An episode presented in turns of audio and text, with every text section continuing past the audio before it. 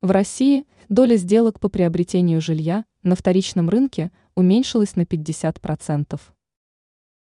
Российские эксперты по рынку жилой недвижимости пока не берут на себя ответственность громко заявлять о том, что ставки по рыночной ипотеке серьезно бьют по спросу на жилье.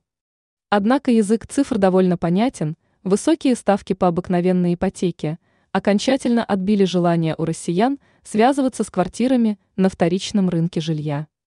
И в текущем году решать данный ребус правительство РФ уже не будет. Слишком много вопросов нужно еще прояснить по льготным ипотечным программам. И во многом будущее ипотечного кредитования будет напрямую зависеть, с какими результатами будет выполнен бюджет Российской Федерации в 2023 году. На канале Telegram РБК «Недвижимость» сообщается, что повышение процентных ставок по рыночным ипотечным кредитам – срезала спрос на 50%. И это еще не окончательные результаты. Определенному количеству граждан банки одобрили ипотечные кредиты, но вряд ли они их станут брать на новых условиях.